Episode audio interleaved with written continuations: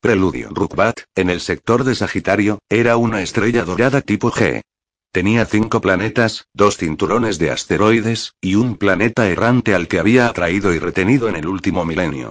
Cuando los hombres se instalaron por primera vez en el tercer mundo de Rukbat y lo llamaron Pern, prestaron poca atención al extraño planeta que giraba alrededor de su primario adoptado en una órbita elíptica caprichosamente errática. Por espacio de dos generaciones, los colonos apenas pensaron en la brillante estrella roja, hasta que el extravagante curso de la vagabunda la acercó a su hermanastra en el perihelio. Cuando tales aspectos eran armónicos y no estaban distorsionados por conjunciones con otros planetas del sistema, la vida indígena de la vagabunda se desplazaba a través del espacio en dirección al planeta más templado y hospitalario.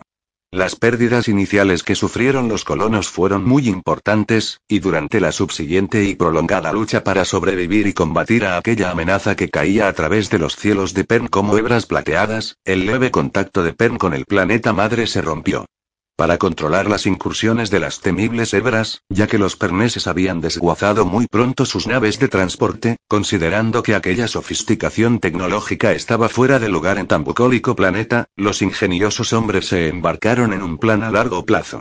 La primera fase implicaba la educación de una variedad altamente especializada de forma de vida indígena. Hombres y mujeres dotados de elevados niveles de empatía y cierta capacidad telepática innata fueron adiestrados para utilizar y conservar aquellos animales extraordinarios. Los dragones bautizados con este nombre por su parecido con los míticos animales terrestres, poseían dos características sumamente útiles.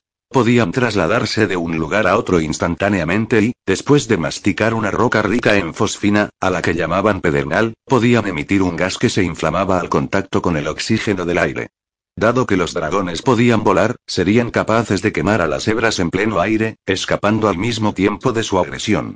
Se tardaron generaciones en desarrollar plenamente el uso de esta primera fase.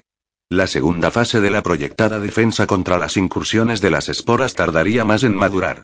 Ya que la hebra, una espora micorizoide viajera del espacio, devoraban materia orgánica con insaciable voracidad y, una vez en el suelo, se enterraba y proliferaba con aterradora rapidez. Los que proyectaron el programa de defensa en dos etapas no tuvieron suficientemente en cuenta el azar ni el efecto psicológico del exterminio visible de aquel ávido enemigo. Ya que resultaba psicológicamente tranquilizador y profundamente satisfactorio para los amenazados perneses ver a las hebras carbonizadas en el aire. Asimismo, el continente meridional, donde se inició la segunda fase, se reveló insostenible, y toda la colonia fue trasladada al continente septentrional para buscar refugio contra las hebras en las cuevas naturales de las montañas del norte. La importancia del hemisferio meridional perdió sentido en la lucha inmediata por establecer nuevas colonias en el norte. Los recuerdos de la Tierra fueron borrándose de la historia pernesa con cada sucesiva generación, hasta que la memoria de sus orígenes se desvaneció del todo más allá de la leyenda o del mito. La fortaleza original, construida en la cara oriental de la Gran Cordillera del Oeste, no tardó en resultar demasiado pequeña para albergar a sus moradores. Se estableció otra colonia un poco más al norte, junto a un gran lago idóneamente situado cerca de un acantilado lleno de cuevas. El fuerte de Ruata quedó también superpoblado al cabo de unas cuantas generaciones. Dado que la estrella roja se alzaba por el este, se decidió establecer una fortaleza en las montañas orientales, siempre que se dieran en ellas las condiciones necesarias. Esto significaba la existencia de cuevas, ya que únicamente la roca y el metal, del que Perm padecía una preocupante escasez, eran impenetrables para las hebras. La crianza de los alados dragones había producido ahora ejemplares que necesitaban más espacio del que los fuertes podían proporcionar. Los antiguos conos salpicados de cuevas de volcanes extinguidos, uno en las alturas del primer fort, y el otro en las montañas de Benden, se revelaron idóneos, necesitados únicamente de unas cuantas reformas para que resultaran habitables. Sin embargo, aquellos proyectos consumieron todo el combustible que quedaba para los grandes taladros, previstos solamente para pequeñas operaciones mineras, y no para importantes excavaciones en la roca, y los subsiguientes fuertes y weirs fueron labrados a mano. Los dragones y los jinetes en sus alturas y la población en sus cuevas se dedicaron a sus respectivas tareas, desarrollando paralelamente hábitos que se convirtieron en costumbres, y estas en tradiciones tan incontrovertibles como leyes. Luego llegó un intervalo, de 200 revoluciones del planeta Pern alrededor de su primario, cuando la estrella roja estaba en el otro extremo de su errática órbita, una cautiva helada y solitaria. Ninguna hebra cayó sobre el suelo de Pern. Los habitantes empezaron a disfrutar de la vida tal como habían creído que sería cuando llegaron al atractivo planeta. Borraron las depredaciones de las hebras y sembraron cereales, cultivaron huertos y pensaron en repoblar de árboles las laderas asoladas por las hebras. Incluso pudieron olvidar que habían estado en grave peligro de extinción.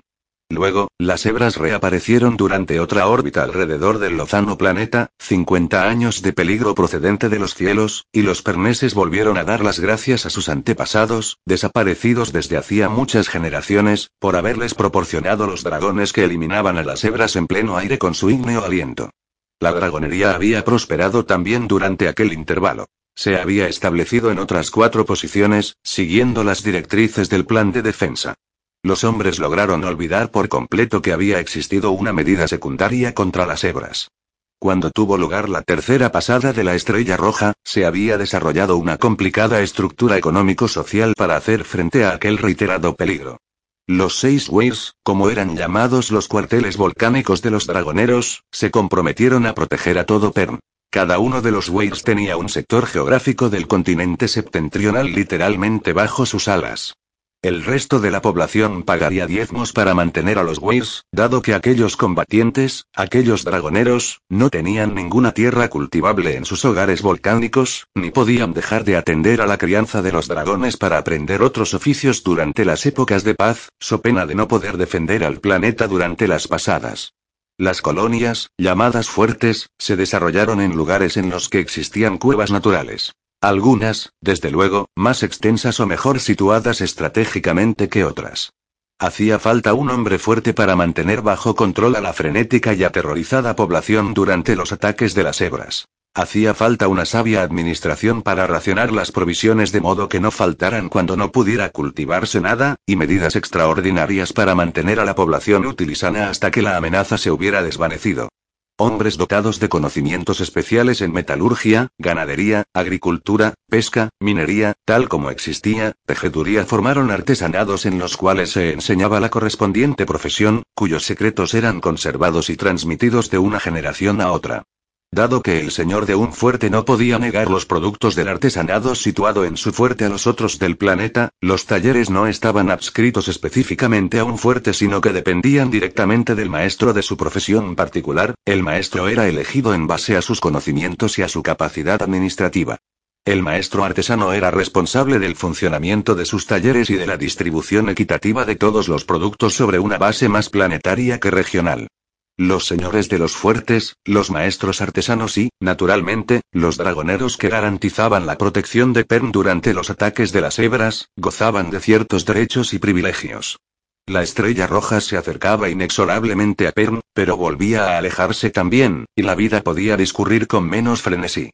Ocasionalmente, la conjunción de los cinco satélites naturales de Rukbat impedía que la estrella roja pasara lo bastante cerca de Pern como para dejar caer sus temibles esporas. A veces, sin embargo, los planetas hermanos de Perm parecían confabularse para arrastrar a la estrella roja todavía más cerca, y las hebras llovían sin descanso sobre la desdichada víctima. El miedo crea fanáticos y los perneses no eran una excepción. Solo los dragoneros podían salvar a Perm, y su posición en la estructura del planeta se hizo inviolable. El género humano ha tendido siempre a olvidar lo desagradable, lo indeseable. Ignorando su existencia, puede hacer que desaparezca la fuente del antiguo terror. Y la estrella roja no pasó lo bastante cerca de Pern como para dejar caer sus hebras. La gente prosperó y se multiplicó, extendiéndose a través de las ubérrimas tierras, labrando más fuertes en la sólida roca, y tan ocupada en aquellas tareas que no se dio cuenta de que solo quedaban unos cuantos dragones en los cielos, y un solo huir de dragoneros en Pern. La estrella roja no volvería a acercarse durante muchísimo tiempo. ¿Por qué preocuparse por una posibilidad tan lejana? En poco más de cinco generaciones los dragoneros cayeron en desgracia. Las leyendas de pasadas hazañas sobre el mismo motivo de su existencia fueron puestos en tela de juicio. Cuando, en el curso de las fuerzas naturales, la estrella roja empezó a girar más cerca de Pern, parpadeando con un maligno ojo rojizo sobre su antigua víctima, un hombre, Flar, jinete del dragón Bronzenement, creyó que las antiguas leyendas estaban llenas de verdad. Su hermanastro, Fnor, jinete del Pardo Kant, escuchó sus argumentos y encontró el creer en ellos más excitante que la monótona existencia en el solitario Beir de Pern. Cuando el último huevo dorado de una reina se endurecía en la sala de eclosión del Weir de Benden, Flar y Fnor aprovecharon la oportunidad para hacerse con el control del Weir. En su búsqueda de una mujer fuerte que habría de ser el jinete de la reina a punto de nacer, Flar y Fnor descubrieron a Lesa, el único miembro superviviente del glorioso linaje que había gobernado el fuerte de Ruata. Lesa impresionó a Ramot, la nueva reina y se convirtió en la dama del Weir de Benden. Cuando el bronce Nemendre Flar cubrió a la joven reina en su primer vuelo de apareamiento, Flar se convirtió en caudillo del Weir de todos los dragoneros de Pern. Los tres jinetes Flar, Lesa y Fnor, obligaron a los señores de los fuertes y a los artesanos a reconocer el inmediato peligro y a preparar al planeta casi indefenso contra las hebras. Pero era lamentablemente obvio que los escasos 200 dragones de que disponía el Weir de Benden no podrían defender todos los fuertes. En el pasado, cuando los fuertes eran menos numerosos y estaban menos poblados, habían sido necesarios seis weirs completos. Mientras aprendía de dirigir a su dragón reina por el Inter de un lugar a otro, Lesa descubrió que los dragones podían teleportarse también al intertiempo. Arriesgando su vida, así como la del único dragón reina de Pern, Lesa y Ramot retrocedieron en el tiempo, 400 revoluciones, antes de que se produjera la misteriosa desaparición de los otros cinco Weirs, inmediatamente después de haberse producido la última pasada de la Estrella Roja. Los cinco Weirs, conscientes del menoscabo de su prestigio y aburridos por su inactividad después de toda una vida de excitantes combates, accedieron a ayudar al Weir de Lesa y a dar un salto de 400 revoluciones hacia el futuro. Ahora han transcurrido siete revoluciones desde aquel triunfal viaje hacia adelante, y la gratitud inicial de los fuertes y artesanados a los Weirs de la antigüedad que habían acudido a salvarles se ha convertido en un sentimiento de exasperación ante las cargas que comportan para ellos. Y a los propios antiguos no les gusta el pern en el que ahora están viviendo.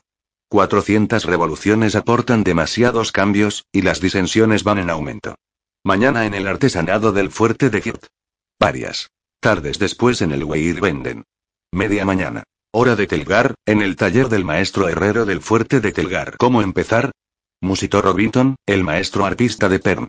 Frunció el ceño pensativamente, contemplando la lisa y húmeda arena en las bandejas colocadas sobre su mesa de trabajo. Su alargado rostro aparecía profundamente arrugado y sus ojos, habitualmente de un límpido azul reflejando su íntima satisfacción, estaban ahora sombreados de gris a causa de su inusitada seriedad. Imaginó que la arena suplicaba ser violada con palabras y notas mientras él, repositorio de perni facundo dispensador de cualquier balada, saga o cantinela, permanecía inarticulado. Pero tenía que construir una balada para la próxima boda del señor del fuerte de Lemos, Asgenar, con las hermanastras del Arad, señor del fuerte de Telgar. Debido a los recientes informes que acerca del malestar reinante le habían transmitido sus timbaleros y artistas que recorrían los diversos fuertes, Robinson había decidido recordar a los invitados a tan fausto acontecimiento, todos los señores y maestros artesanos, la deuda que habían contraído con los dragoneros de Pern. En cuanto al tema de su balada, había decidido contar el viaje fantástico, por el intertiempo, Lesa, dama del Weir de Benden, montando a su gran reina dorada, Ramot.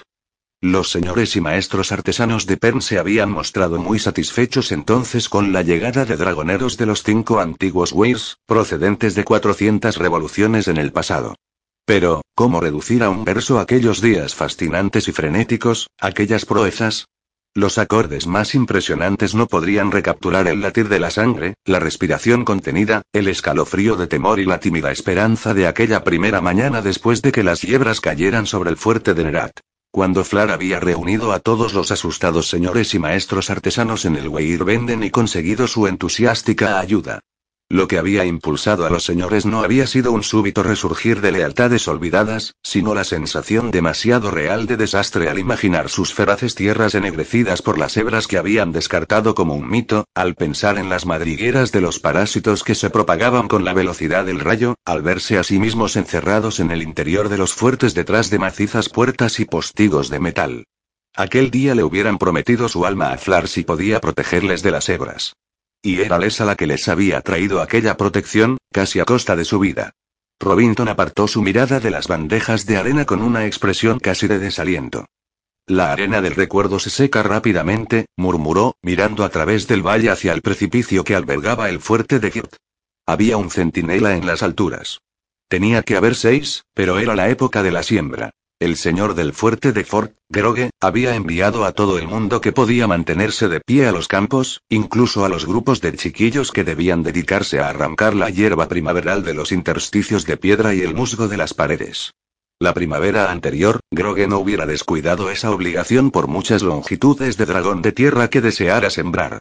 Grogue se encontraba indudablemente en los campos ahora mismo, trasladándose de un sembrado a otro a lomos de uno de aquellos animales de largas patas que el maestro ganadero Sograndi estaba desarrollando. Grogue del fuerte de Fort era infatigable, y sus ojos azules ligeramente saltones no pasaban nunca por alto un árbol sin podar ni un surco mal trazado. Era un hombre corpulento, de largos cabellos grises atados con una cinta. Tenía una tez rubicunda y un temperamento irascible. Pero, si apremiaba a sus súbditos, se apremiaba igualmente a sí mismo, y no exigía de ellos nada que él mismo no fuera capaz de hacer. Si era conservador en sus ideas, se debía a que conocía sus propias limitaciones, y se sentía seguro en ese conocimiento. Robinson se pellizcó el labio inferior, preguntándose si Grogue era una excepción al descuidar la obligación tradicional de extirpar toda clase de hierbas en las proximidades de las viviendas de los fuertes. ¿O acaso era esta la respuesta de Groggy a la creciente agitación del Weir de Fort a propósito de los inmensos terrenos cultivados del fuerte de Fort que los dragoneros tenían que proteger? El caudillo del Weir de Fort, Tron, y su dama del Weir, Mardra, habían descuidado cada vez más la tarea de comprobar que ninguna madriguera de hebras había escapado a la acción de sus jinetes. Pero Grogue se había preocupado de disponer de un buen equipo terrestre provisto de lanzallamas capaz de actuar eficazmente cuando las hebras caían sobre sus bosques. De modo que si los dragoneros eran competentes en el aire, el equipo terrestre de Grogue no lo era menos para combatir a las hebras que pudieran eludir el ígneo aliento de los dragones. Pero Robinson había oído últimamente rumores alarmantes, y no solo del fuerte de Kirt. Dado que eventualmente se enteraba de todo lo que se susurraba y murmuraba en Perm, había aprendido a distinguir hecho de imputación, calumnia de delito. Y aunque distaba mucho de ser un derrotista, Robinson empezaba a sentirse alarmado.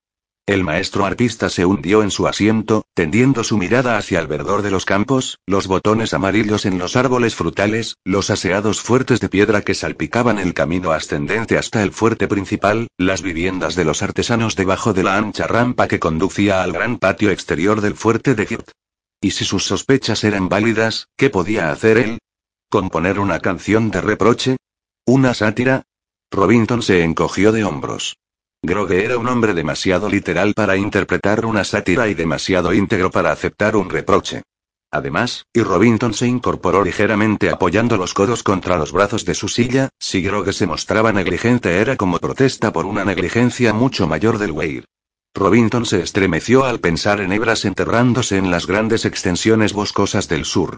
Tenía que cantar sus reproches a Mardra y Tron como caudillos del Weir, pero eso sería también un esfuerzo inútil. Últimamente, el carácter de Mardra se había avinagrado. Debería tener el suficiente sentido común como para retirarse discretamente a un segundo plano y dejar que los hombres solicitaran sus favores si Tron había dejado de atraerla.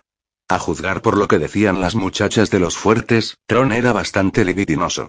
De hecho, Tron debería contener un poco sus impulsos lascivos. Grogue no podría ver con buenos ojos que el caudillo del Weir ejerciera aquella especie de derecho de pernada. Otro callejón sin salida, pensó Robinson con una amarga sonrisa. Las costumbres del fuerte diferían mucho de la moral del Weir. Tal vez una palabra a Flar, del Weir de Benden. Inútil también. En primer lugar, no había nada que el jinete bronce pudiera hacer, en realidad.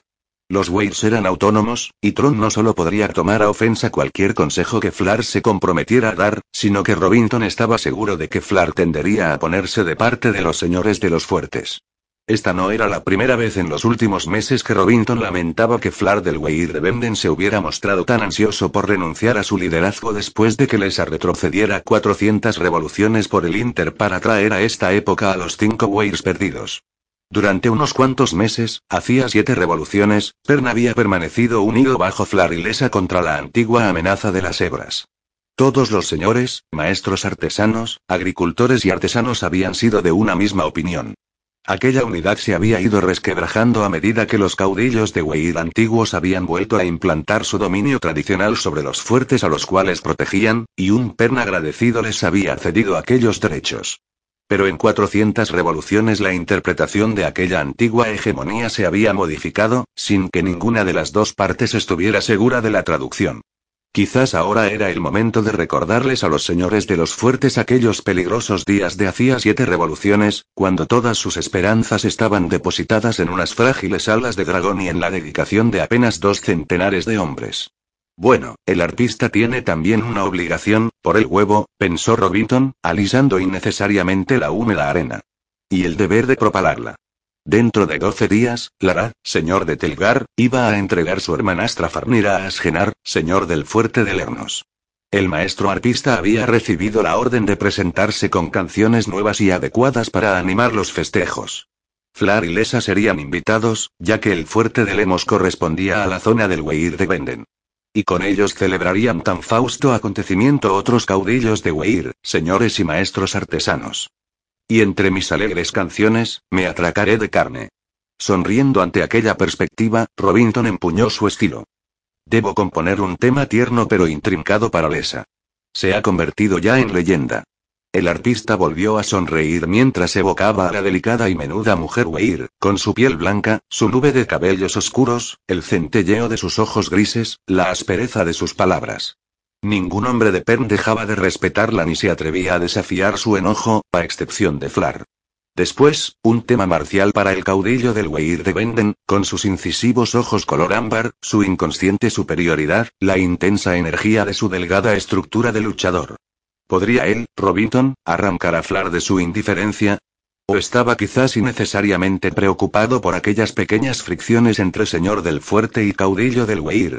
Pero sin los dragoneros de Pern, las hebras acabarían con toda la vida del planeta, aunque todos los hombres, mujeres y niños estuvieran armados con lanzallamas. Una madriguera, bien establecida, podía correr a través de llanuras y bosques con la misma rapidez con que podía volar un dragón, consumiendo todo lo que crecía o vivía, salvo roca, agua o metal. Robinson agitó la cabeza, enojado con sus propias fantasías. Como si los dragoneros pudieran abandonar Pern o renunciar a su antigua obligación. Luego, un sonoro redoble en el mayor de los tambores para Fandarel, el maestro herrero, con su insaciable curiosidad, sus grandes manos capaces de realizar tareas tan delicadas, su perpetua búsqueda de la eficacia. A simple vista, uno imaginaba que un hombre tan inmenso había de tener unos reflejos mentales tan lentos como deliberados eran sus movimientos físicos. Una nota triste, bien sostenida, para Litol, que otrora había cabalgado un dragón en Benden y había perdido a su arte en un accidente en los Juegos de Primavera hacía 14, o eran 15, revoluciones. Litol había abandonado el Weir, permanecer entre dragoneros no hacía más que exacerbar su inmensa pérdida, para dedicarse a la artesanía, en la especialidad de tejedor. Era maestro de taller en el fuerte de las altas extensiones cuando Flar descubrió a Lesa durante la búsqueda. Flar había nombrado a Litol gobernador regente del fuerte de Ruata cuando Lesa renunció a sus derechos sobre Ruata en favor del joven Jackson. ¿Y cómo podía cantar un hombre a los dragones de Perno? Ningún tema era suficientemente grandioso para aquellos enormes y alados animales, tan dóciles como gigantescos. Impresionados al nacer por los hombres que los montaban, llameando contra las hebras los atendían, los amaban y que estaban unidos a ellos, menteamente, con un lazo indestructible que trascendía de la palabra. Robinson suspiró, recordando que su ambición juvenil había sido la de convertirse en dragonero. Los dragones de Pern, que de un modo misterioso podían trasladarse por el Inter de un lugar a otro en un abrir y cerrar de ojos. Incluso Inter de una época a otra. Otro suspiro brotó del alma de arpista, pero su mano se movió hacia la arena y punzó la primera nota, escribió la primera palabra, preguntándose si él mismo encontraría alguna respuesta en la canción. Apenas había rellenado de arcilla la tarea terminada, para conservar el texto, cuando oyó el primer redoble del tambor. Se dirigió rápidamente al pequeño patio exterior de su taller, inclinando la cabeza para captar las llamadas. Era la secuencia de alarma, desde luego, en compás de urgencia. Se concentró tan intensamente en los redobles del tambor que no se dio cuenta de que todos los otros sonidos normales en el vestíbulo del artista habían cesado. Hebras. Su garganta se secó instantáneamente. Robinson no necesitó consultar la tabla temporal para saber que las hebras estaban cayendo prematuramente sobre las playas del fuerte de Tillek. A través del valle en las alturas del fuerte de Fort, el centinela solitario efectuaba su monótona ronda, inconsciente del desastre. Había un suave calor primaveral en el aire de la tarde cuando Fnor y su gran pardo Kant salieron de su en Venden. Fnor bostezó ligeramente y se desperezó hasta que oyó crujir su espinazo. Había estado en la costa occidental todo el día anterior, buscando jóvenes adecuados y muchachas, dado que había un nuevo dorado endureciéndose en la sala de eclosión del Weir de Venden, para la próxima impresión. Desde luego, el Weir de Venden producía más dragones y más reinas, que los cinco Weirs antiguos, pensó Fnor. ¿Tienes hambre? Le preguntó cortésmente a su dragón, mirando hacia el comedero en el fondo del cuenco del Weir. No había ningún dragón alimentándose, y las reses permanecían tranquilamente tumbadas, dormitando al calor del sol. Sueño, dijo Kant, aunque había dormido tan prolongada y profundamente como su jinete. El dragón pardo procedió a instalarse en el saledizo calentado por el sol, suspirando mientras se agachaba. Eres un gandul, dijo Fnor, sonriendo afectuosamente a su montura. El sol brillaba al otro lado de la taza montañosa que era la vivienda del dragonero en la costa oriental de Pern. El acantilado aparecía horadado por las negras bocas de weirs de dragón individuales, centelleando en los lugares donde el sol caía sobre la mica de las rocas. Las aguas del lago del Weir resplandecían en torno a los dos dragones verdes que se estaban bañando mientras sus jinetes holgazaneaban sobre la hierba de la orilla. Más allá, delante de sus barracones, unos jóvenes jinetes formaban un semicírculo alrededor del maestro instructor. La sonrisa de Fnor se hizo más ancha. Volvió a desperezarse indolentemente, recordando sus propias horas de aburrimiento en un semicírculo semejante, hacía 20 revoluciones. Las lecciones que había aprendido entonces tenían mucha más importancia para este grupo de dragoneros. En su revolución, las hebras plateadas de aquellas canciones docentes no habían caído de la estrella roja por espacio de más de 400 revoluciones para lacerar la carne de hombre y animal y devorar todo lo viviente que crecía en Pern. De todos los dragoneros del único Beir de Pern, solo el hermanastro de Fnor, Flar, jinete del bronce Mnement, había creído que aquellas antiguas leyendas podían ser ciertas. Ahora, las hebras eran un hecho ineludible, cayendo sobre Pern desde los cielos con cotidiana regularidad. Una vez más, su destrucción era un sistema de vida para los dragoneros. Las lecciones que aquellos muchachos aprendían salvarían sus pellejos, sus vidas y, lo que era más importante, sus dragones. Los muchachos prometen, observó Kant mientras pegaba sus alas a su espalda y enroscaba su cola contra sus patas traseras. Luego apoyó su enorme cabeza sobre sus patas delanteras, con el ojo de múltiples facetas más próximo a Fnor clavado en su jinete. Respondiendo a la muda súplica, Fnor rascó el párpado hasta que Kant empezó a susurrar suavemente de placer. Eres un gandul. Repitió Fnor. Cuando yo trabajo, trabajo, replicó Kant. Sin mi ayuda, ¿cómo reconocerías a un muchacho criado en un fuerte capaz de convertirse en un buen dragonero? ¿Y acaso no descubro también muchachas que puedan llegar a ser excelentes damas del Weir? Fnor rió indulgentemente, pero era cierto que la habilidad de Kant para localizar candidatos aptos para montar dragones combatientes y reinas prolíficas era muy elogiada por los dragoneros del Weir de Venden. Luego, Fnor frunció el ceño, recordando la extraña hostilidad que le habían demostrado los agricultores y artesanos del Bolle Meridional. Sí, la gente había sido hostil hasta, hasta que se identificó como dragonero del Weir de Venden. Fnor había creído que la cosa se produciría al revés. El Bolle Meridional correspondía a la zona del Weir de Firt. Tradicionalmente, Ifnor sonrió con ironía, dado que el caudillo del Weir de Fort, Era tan rígido en el mantenimiento de todo lo tradicional, sancionado por la costumbre y estático, tradicionalmente, el Weir que protegía un territorio tenía derecho preferente sobre cualquier posible jinete. Pero los cinco Weirs antiguos rara vez buscaban candidatos más allá de sus cavernas inferiores. Desde luego, pensó Fnor, las reinas antiguas no producían nidadas tan numerosas como las reinas modernas, ni demasiados huevos de reina dorada. Pensando en ello, en las siete revoluciones transcurridas desde que Lesa fue en busca de ellos, en los Weirs antiguos solo habían nacido tres reinas. Bueno, los antiguos podían seguir apegados a sus maneras si eso les hacía sentirse superiores. Pero Fnor estaba de acuerdo con Flar. El sentido común aconsejaba ofrecer a los jóvenes dragones una elección lo más amplia posible. Y aunque las mujeres de las cavernas inferiores del Weir de Benden eran realmente amables, no nacían suficientes jóvenes en proporción al número de dragones incubados. Igualmente, si uno de los otros Weirs, quizá Narish del Weir de Igenormar del Weir de Telgar, habrían de par en par los vuelos de apareamiento de sus reinas jóvenes, los antiguos podrían observar una mejoría en el tamaño y la calidad de sus nidadas. Era una estupidez empeñarse en las uniones consanguíneas con el fin de conservar la pureza del linaje. Se levantó la brisa de la tarde y trajo con ella los acres vapores de las adormideras en ebullición. Fnor grunó. Había olvidado que las mujeres estaban hirviendo adormideras para el ungüento que era el remedio universal contra las quemaduras de hebras y otras lesiones dolorosas. Esa había sido una de las razones principales de la búsqueda del día anterior. El olor de las adormideras lo impregnaba todo. El desayuno de ayer había tenido más sabor a medicina que a cereal. Dado que la preparación del ungüento de adormidera era un proceso tan prolongado como maloliente, la mayoría de los dragoneros procuraban irse durante su elaboración. Fnor miró a través del cuenco hacia el huir de la reina. Ramot, desde luego, se encontraba en la sala de eclosión, atendiendo a su última puesta, pero el bronce Nement no estaba en su puesto acostumbrado en el saledizo. Flar y él se habían marchado a alguna parte, sin duda escapando del olor de las adormideras así como del variable humor de Lesa. Ella desempeñaba concienzudamente todas sus obligaciones de mujer Weir, incluso las más desagradables, pero eso no significaba que le gustaran. Los vapores de las adormideras eran cada vez más densos. Fnor tenía hambre.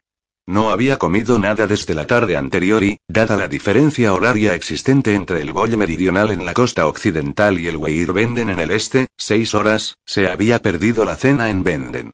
Con una rascada de despedida, Fnor le dijo a Kant que iba en busca de comida, y descendió la rampa de piedra de su saledizo.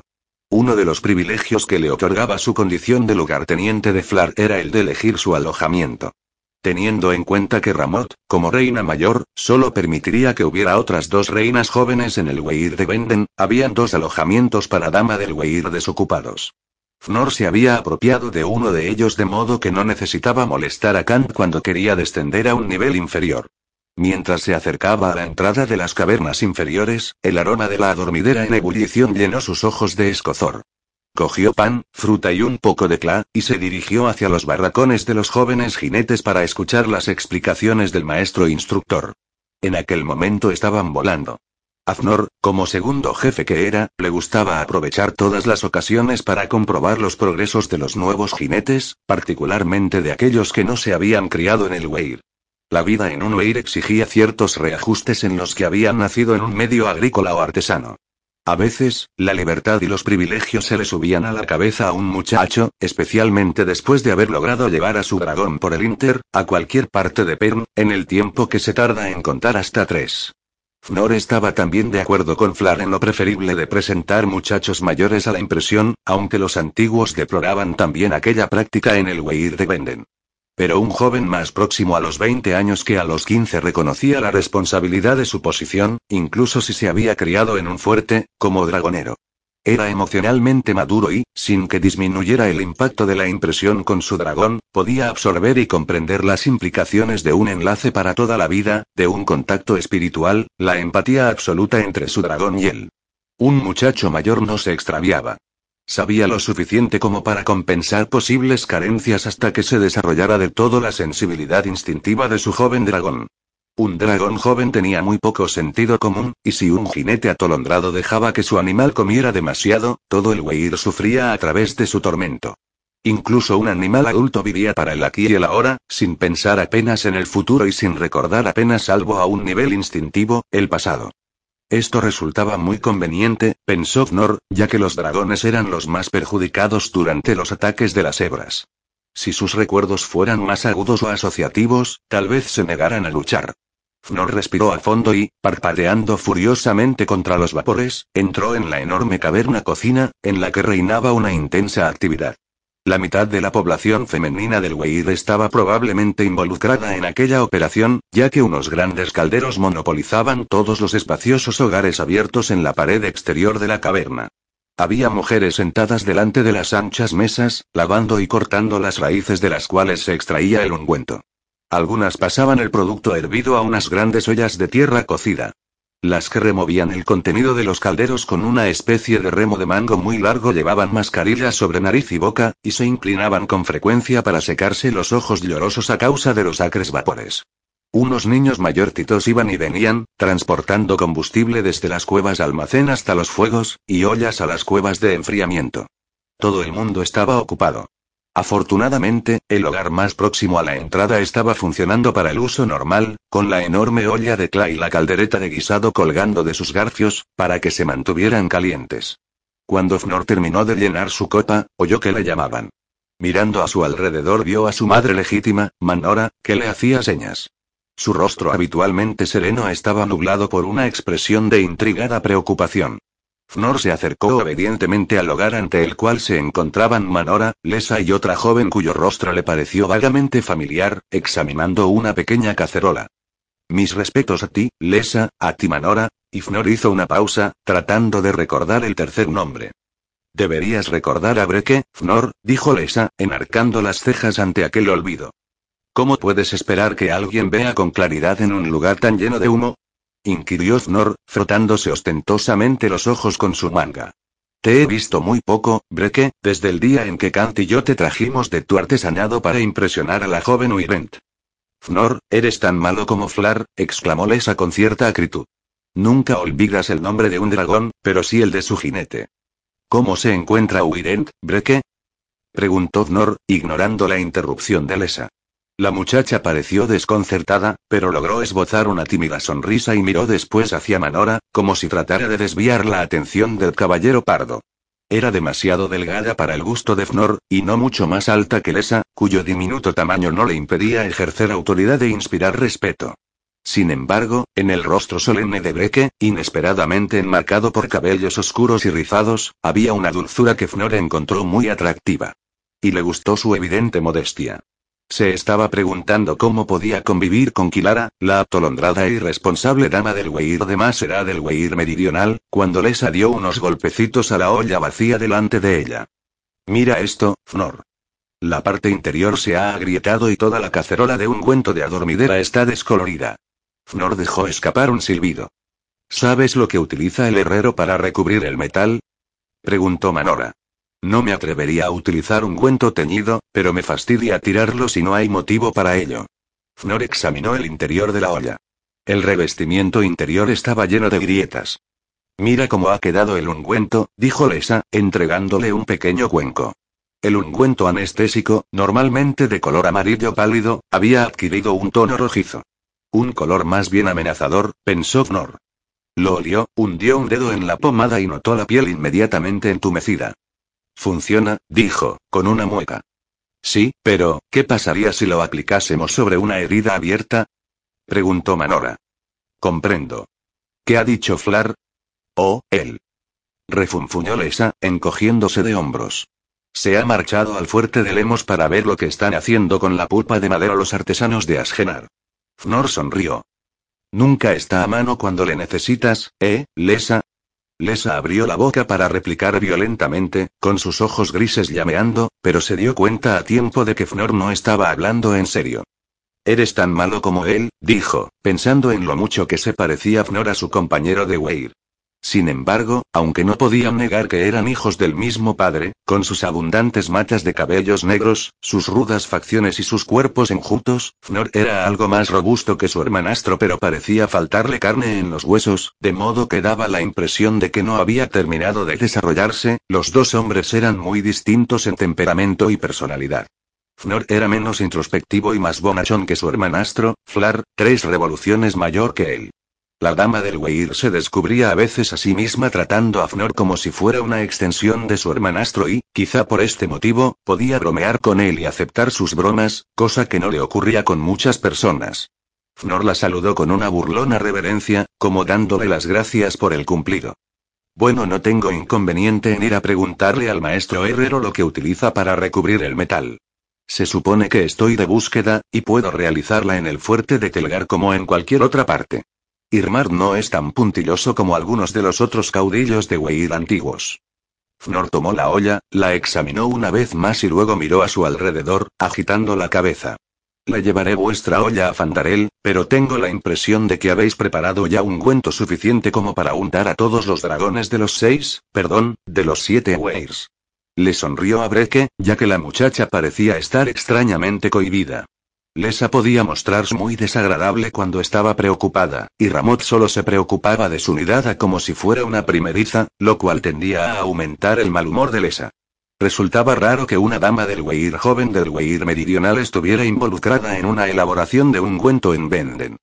Un Weir no tiene nunca demasiado ungüento de adormidera, declaró Manora. Y esa no es la única olla que se ha agrietado, añadió Lesa en tono obstinado.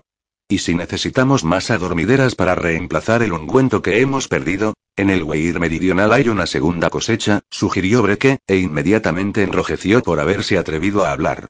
Pero la mirada que Lesa le dirigió estaba llena de gratitud. No tengo la intención de poner en apuros al Weir meridional, Breke, privándolo del ungüento que necesitará para atender a todos los tontos que no sepan eludir a las hebras. Yo llevaré la olla. Yo llevaré la olla, exclamó Fnor con aire risueño. Pero antes necesito algo más que una copa de cla. Lesa volvió sus ojos hacia la entrada, iluminada por los últimos rayos del sol de la tarde, y enarcó las cejas. En el fuerte de Telgar apenas es mediodía, dijo Fnor pacientemente.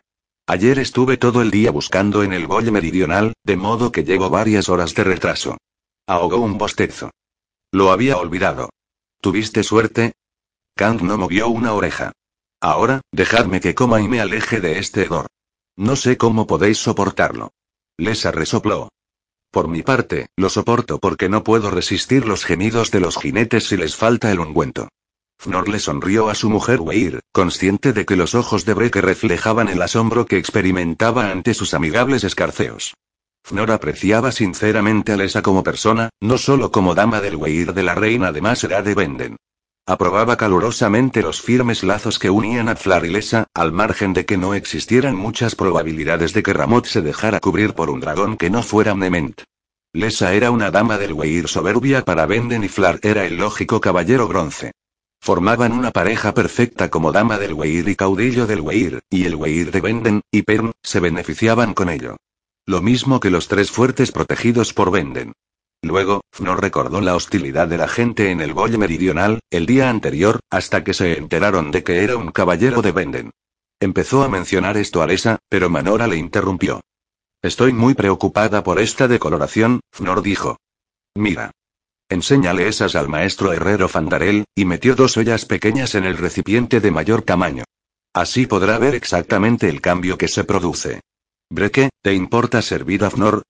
No es necesario, se apresuró a decir Fnor, y se alejó, cargado con las ollas.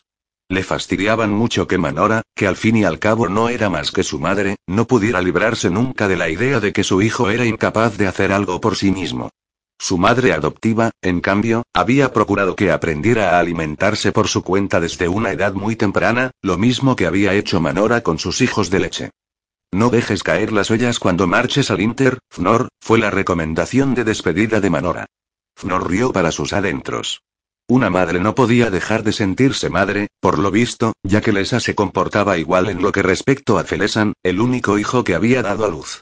Esto justificaba el sistema de adopciones practicado por los Weirs Felesan, el muchacho más idóneo para impresionar a un dragón bronce que Fnor había visto en todas sus revoluciones de búsqueda, se criaría mucho mejor con su madre adoptiva de lo que se hubiera criado con Lesa, siempre pendiente de sus menores deseos. Mientras llenaba de estofado una escudilla, Fnor se maravilló de la malicia de las mujeres. Las muchachas suplicaban continuamente ser llevadas al Weir de Benden, donde no se esperaría de ellas que diesen a luz hijo tras hijo hasta ajarse y envejecer prematuramente. Las mujeres, en los Weirs, permanecían activas y atractivas. Manora había visto transcurrir doble número de revoluciones que, por ejemplo, la última esposa de Sifer, señor de Vitra, y sin embargo Manora parecía más joven. Bueno, un caballero prefería buscar sus propios amores, y no que se los impusieran. Ahora mismo había bastantes mujeres disponibles en las cavernas inferiores. El Clas sabía a medicina. Fnor no pudo beberlo. Se comió rápidamente el estofado, procurando no saborearlo. Tal vez podría encontrar algo comestible en la herrería del fuerte de Telgar. Kant. Manora tiene un encargo para nosotros, le advirtió al dragón pardo mientras salía de la caverna inferior. Volvió a preguntarse cómo podían soportar el olor las mujeres. Kant se lo había preguntado también, ya que los vapores le habían impedido descabezar un sueño en el cálido saledizo. De modo que se alegró de tener un pretexto para alejarse de Benden. Fnor surgió encima del fuerte de Telgar a primera hora de la mañana y dirigió a Kant a lo largo del valle hacia el grupo de edificios que se erguían a la izquierda de las cataratas. El sol arrancaba brillantes reflejos de las ruedas hidráulicas que giraban incesantemente movidas por las poderosas aguas de las cataratas de tres puntas y hacían funcionar las fraguas de la herrería. A juzgar por la cantidad de humo negro que surgía de los edificios de piedra, los talleres de fundido y refinado trabajaban a pleno rendimiento. Mientras Khan descendía, Fnor pudo ver las lejanas nubes de polvo que significaban la llegada de otro convoy de mineral procedente del último porteo del río más importante de Telgar. La ocurrencia de Fandarel de colocar ruedas en las barcazas había reducido a la mitad el tiempo necesario para transportar mineral bruto río abajo, por tierra desde las profundas minas de Kron y hasta los talleres de todo Perm. Khan rasgó el aire con un trompeteo de saludo que fue contestado inmediatamente por los dos dragones, verde y pardo, posados sobre un pequeño saledizo encima del taller principal. 27 Relweir de Ford, informó Kant a su jinete, pero los nombres no le resultaron familiares a Fnor. La época en la que un hombre conocía a todos los dragones y caballeros de Pern había quedado atrás. ¿Vas a reunirte con ellos? Le preguntó Fnor a su pardo. No necesitan compañía, respondió Kant tan pragmáticamente que Fnor rió para sus adentros. La verde Bet, en efecto, no parecía insensible a los avances del pardo Sevent. Observando el brillante color del dragón hembra, Fnor pensó que sus caballeros no tendrían que haber sacado a aquella de su leir natal en esta fase. Mientras Fnor miraba, el dragón pardo extendió sus alas y cubrió a Beth posesivamente. Fnor acarició el cuello de Kant, pero el dragón no parecía necesitar ningún consuelo. Después de todo, no le faltaban compañeras, pensó Fnor sin la menor presunción. Las hembras verdes preferían a un pardo que era tan grande como la mayoría de los bronce de Perm.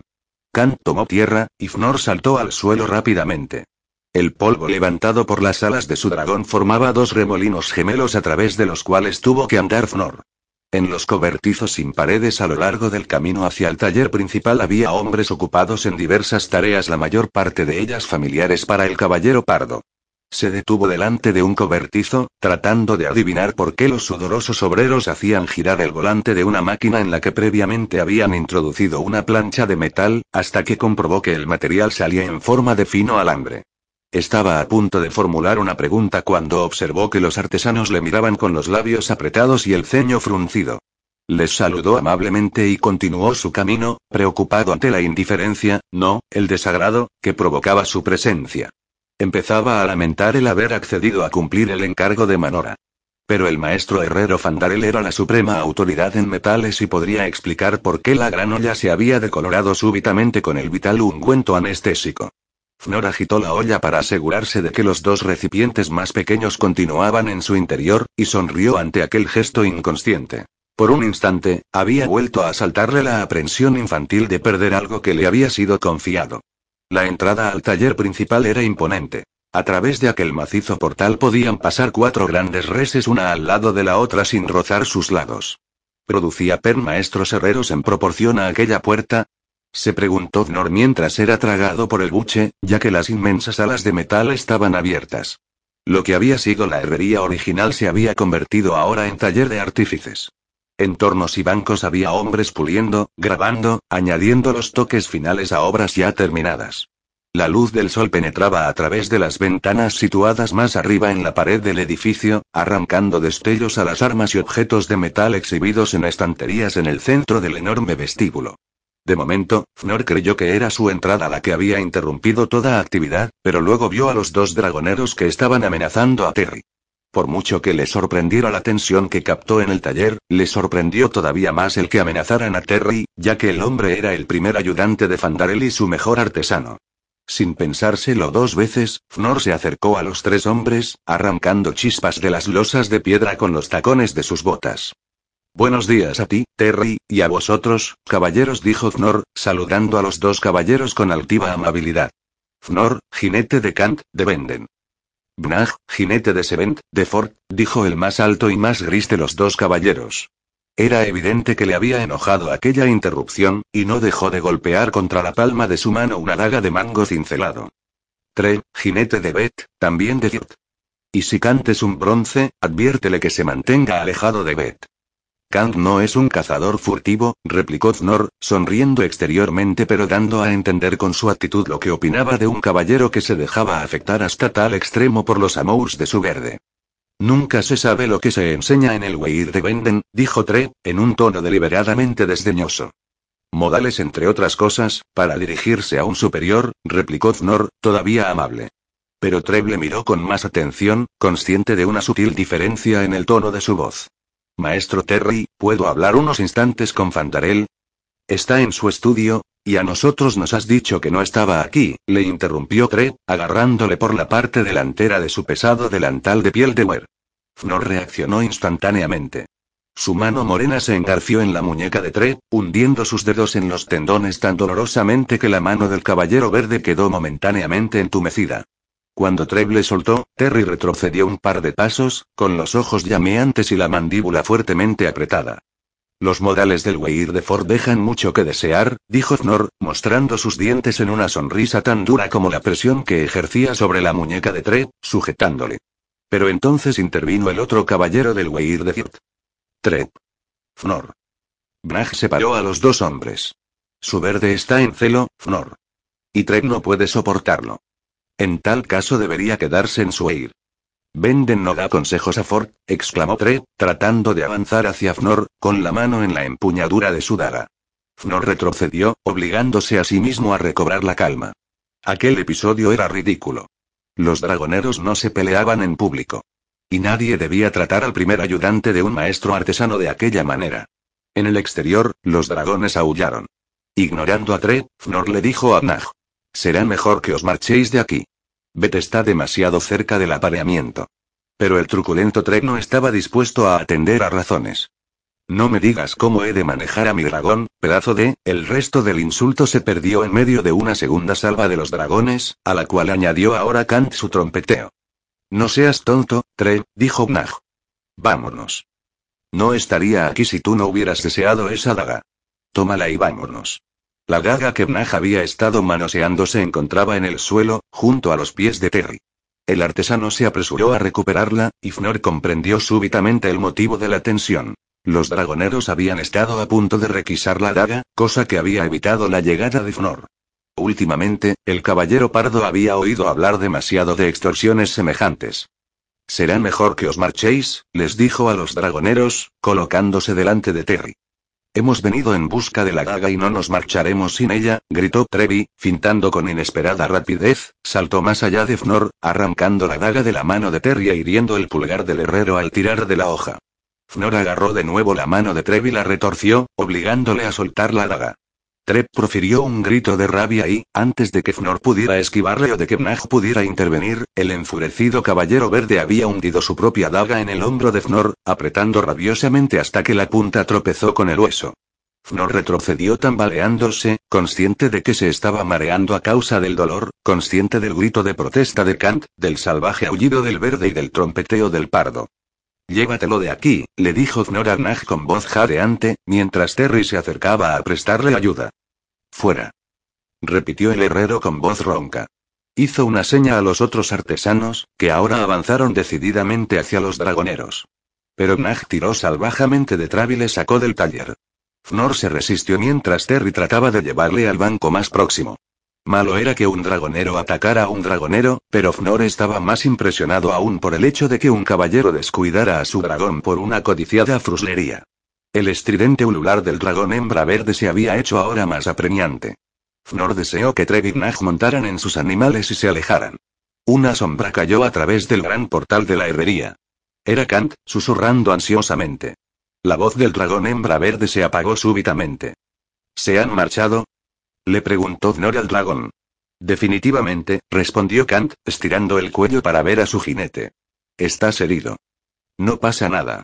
No pasa nada, mintió Fnor, relajándose en brazos de Terry. Rodeado por una especie de bruma, se sintió levantado y luego notó la dura superficie del banco debajo de él, antes de que le vencieran decisivamente la náusea y el dolor. Su último pensamiento consciente fue que Manora se enojaría al enterarse de que no había ido a hablar directamente con el maestro herrero Fandarel. Anochecer, hora del Weir de Firt. Reunión de los caudillos de Weir en el Weir de Firt. Cuando Mnement surgió del Inter encima del Weir de Fort, penetró a tanta altura que la montaña del Weir era un punto negro apenas discernible, debajo, a aquella hora de la tarde, cuando empezaba a oscurecer. La exclamación de sorpresa de Flar quedó interrumpida por la bocanada de aire frío que quemó sus pulmones. Tienes que estar tranquilo y desapasionado, dijo Mnement, duplicando el asombro de su jinete.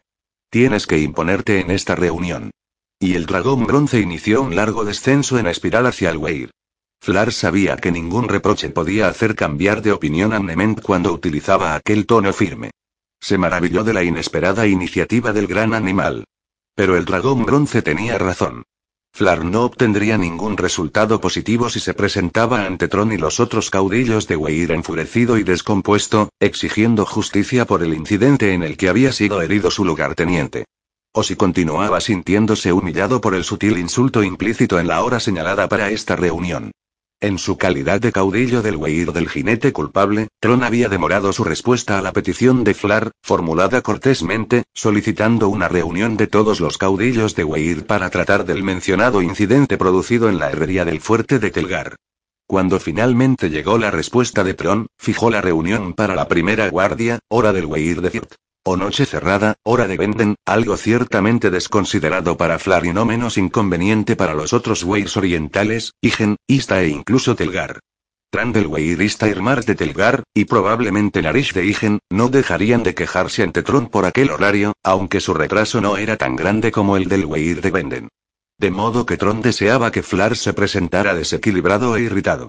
En consecuencia, Flar aparecería todo amabilidad. Se disculparía ante Dram, Remartin Arish por lo inconveniente de la hora, aunque procurando asegurarse de que sabían que el responsable era Tron. El problema principal, para la mente ahora tranquila de Flar, no era el ataque contra Fnor. El verdadero problema era la violación de dos de los preceptos del Weir más importantes. Preceptos que todo dragonero estaba obligado a conocer y a reconocer como fundamentales. En primer lugar, existía la prohibición absoluta de que un dragonero sacara a un dragón hembra verde o a una reina de su reír cuando estaban a punto de remontar el vuelo para aparearse. No importaba que el dragón hembra verde fuera estéril por haber masticado pedernal. Su lujuria podía exacerbar apetitos sexuales en una medida incalculable. Un dragón hembra apareándose transmitía sus emociones a gran distancia. Algunos apareamientos verde pardo eran tan ruidosos como los bronce dorado. Las reses que los captaban corrían enloquecidas en todas direcciones, y las aves eran presa de un salvaje histerismo. También los humanos eran susceptibles, e inocentes jóvenes de un fuerte respondían a menudo con lamentables consecuencias. Ese aspecto particular del apareamiento de los dragones no afectaba a los habitantes de los Weirs, dado que hacía mucho tiempo que habían eliminado las inhibiciones sexuales. No, no podía sacarse a un dragón hembra de su Weir en aquel estado. En opinión de Flar, no importaba que la segunda violación derivase de la primera. Desde el momento en que los jinetes podían llevar a sus dragones al Inter, estaban obligados a evitar situaciones que pudieran conducir a un duelo, especialmente teniendo en cuenta que el duelo era una costumbre aceptada entre artesanado y fuerte. Cualquier diferencia entre caballeros era dirimida en el interior del Weir y a través de métodos incruentos. Los dragones se suicidaban cuando sus jinetes morían, y ocasionalmente algún animal enloquecía de pánico si su jinete resultaba malherido o permanecía inconsciente durante largo rato. Un dragón enloquecido resultaba casi imposible de manejar, y la muerte de un dragón trastornaba seriamente a todo su weir. De modo que los duelos con armas, que podían herir o matar a un caballero, estaban absolutamente prohibidos. Hoy, un caballero del Weir de Fort había violado deliberadamente, a juzgar por el testimonio que Flar había obtenido de Terry y de los otros artesanos presentes, aquellos dos preceptos básicos.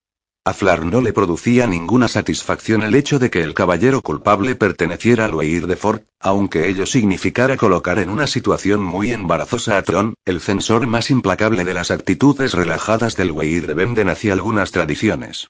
Flar podría arguir que sus innovaciones no quebrataban ningún precepto fundamental, pero los cinco Weirs antiguos rechazaban sistemáticamente toda sugerencia procedente del Weir de Benden.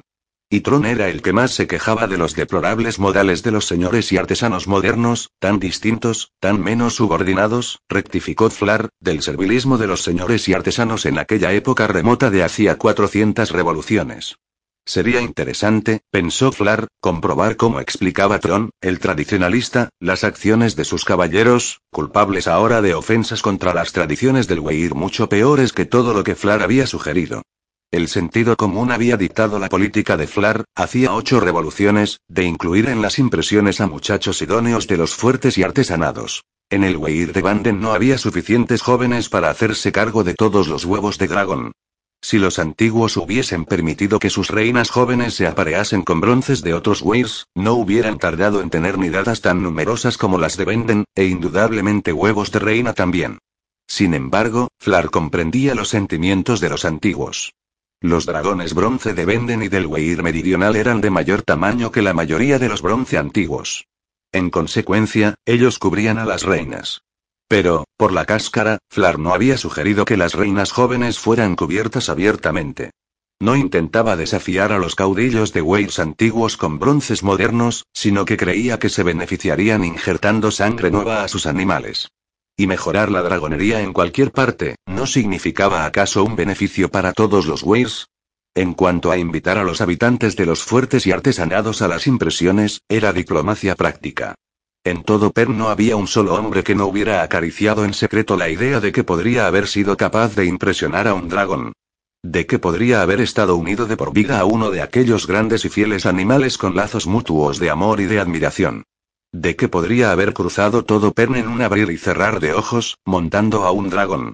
De que no habría padecido nunca la soledad que era la condición de la mayoría de los hombres. Un dragonero tenía siempre a su dragón.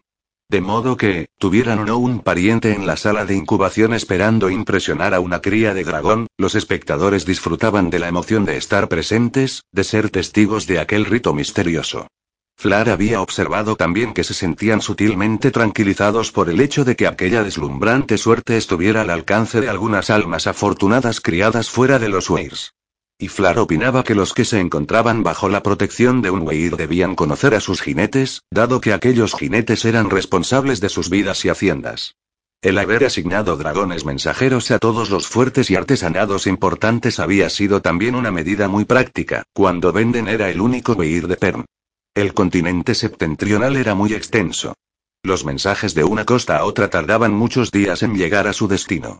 El sistema de tambores de los artistas no admitía comparación con el de un dragón capaz de transportarse instantáneamente a sí mismo, a su jinete y a un explícito mensaje, a cualquier parte del planeta. Flar, también tenía conciencia de los peligros del aislamiento. En los días que precedieron a la caída de las primeras hebras sobre Pern después del largo intervalo, era posible que solo hiciera siete revoluciones, el Weir de Benden se había visto perjudicado por su aislamiento y las consecuencias las había padecido todo el planeta. En tanto que Flar opinaba que los dragoneros debían mostrarse accesibles y amistosos, los antiguos estaban obsesionados por una necesidad de retraimiento. Lo cual no hacía más que abonar el terreno para incidentes como el que acababa de producirse. Trev montando un dragón hembra en celo, se había presentado en la herrería de Telgar y había exigido, no solicitado, que un artesano le entregara un objeto que había sido fabricado por encargo de un poderoso señor de un fuerte. Con pensamientos que eran más desilusionados que vengativos, Flar se dio cuenta que Nement se deslizaba rápidamente hacia el borde dentado del Weir de Zirt. La piedra de la estrella y el jinete de guardia estaban silueteados contra el moribundo crepúsculo. Más allá de ellos aparecieron las formas de otros dragones bronce, uno de los cuales era media cola más largo que los demás. Tenía que ser Or, de modo que Bor había llegado ya del Weir meridional. Pero solo tres bronce. ¿Quiénes faltaban por llegar? Los Weir B.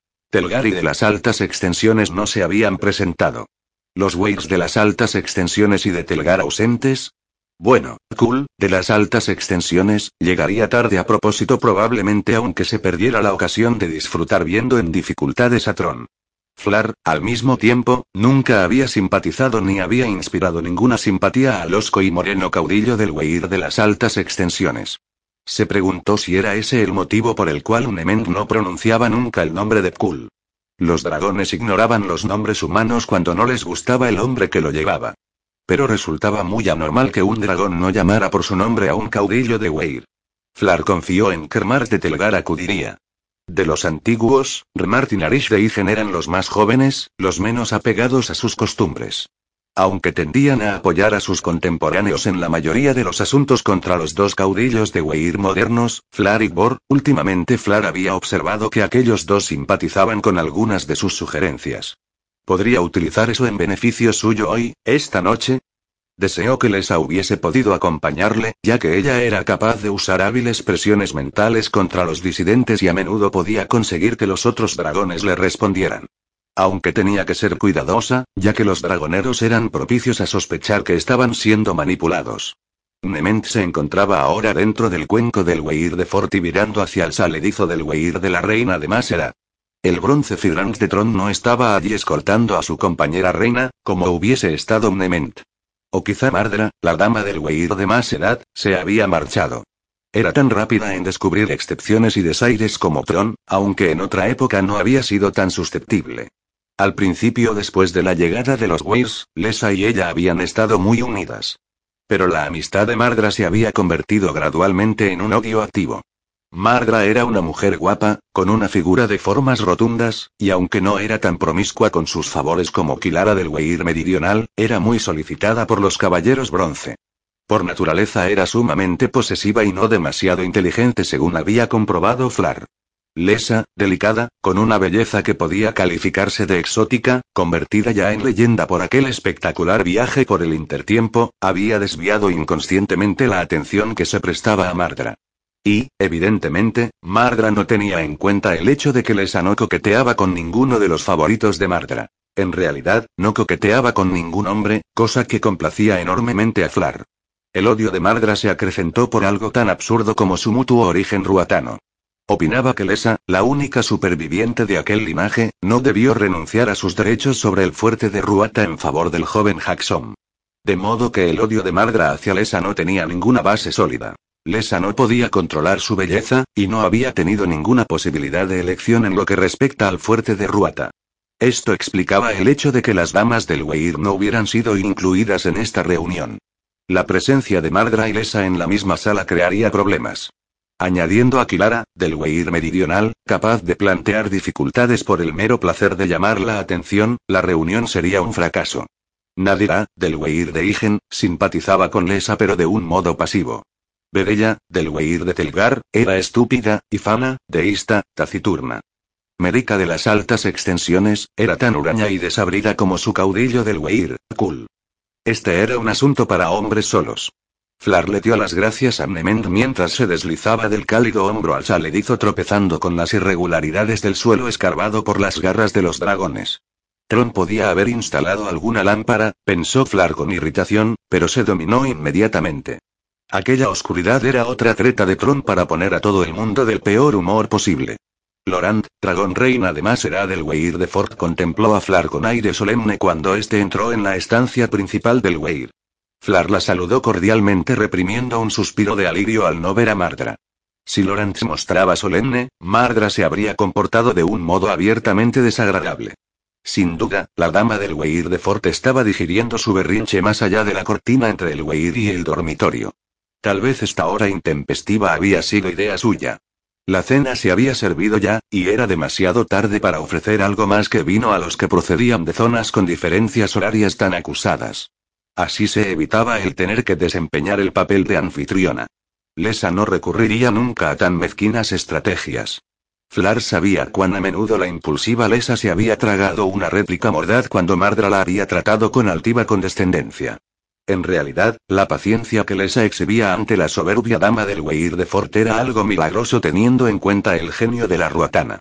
Flar suponía que se sentía responsable de haber traído a los antiguos a esta época.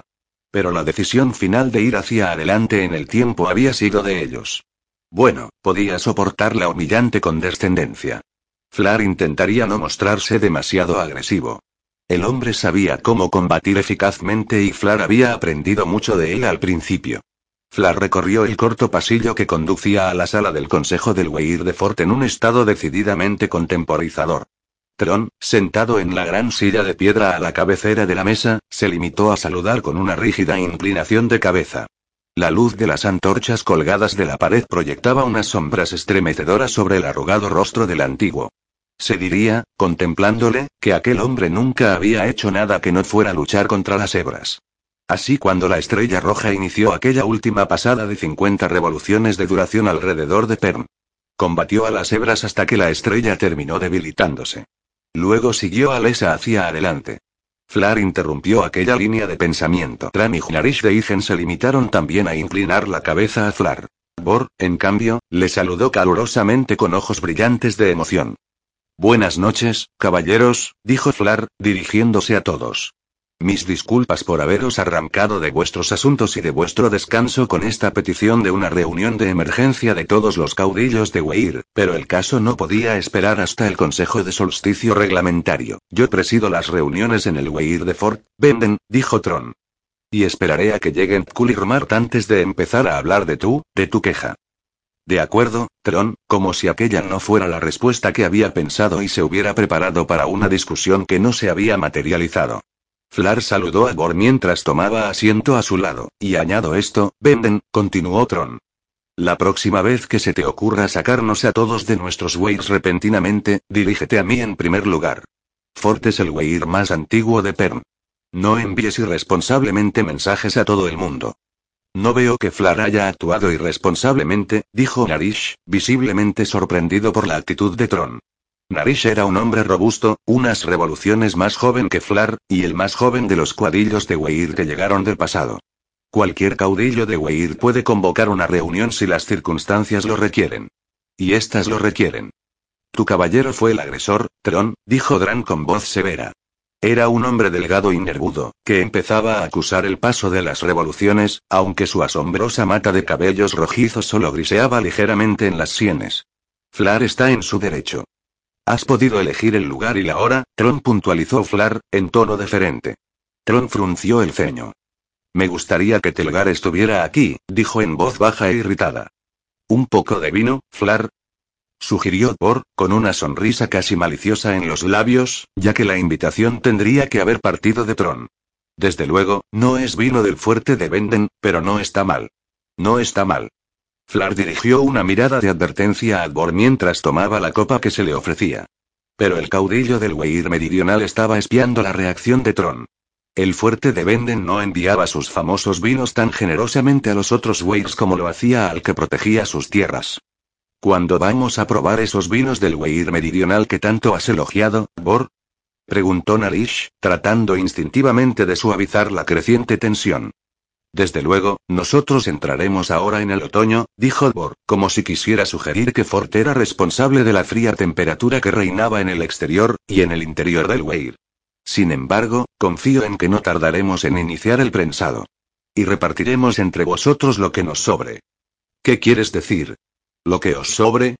Preguntó Tron, mirando duramente a Bor. Bueno, el Weir meridional sirve de hospital para todos los dragoneros heridos. Necesitamos el vino suficiente para hacerles olvidar sus penas. No olvides que el Weir meridional atiende a su propio sustento. Flar tocó con su rodilla la pierna de Gbor, recomendándole prudencia, mientras se volvía hacia Dran para preguntarle cómo había ido la última puesta. Muy bien, gracias, respondió Drama afablemente, pero Flar sabía que al anciano no le gustaba el cariz que estaba tomando la reunión. Mirad de Fana ha puesto 25 huevos, y apuesto a que tendremos media docena de bronces en la mirada. Los broncedeístas son los más rápidos de Pern, dijo Flar gravemente. Al oír que Bor se removía inquieto a su lado, conectó rápidamente con Nement con un silencioso pide a Ort, por favor, que le diga a Bor que mida sus palabras antes de hablar, pensando en las consecuencias.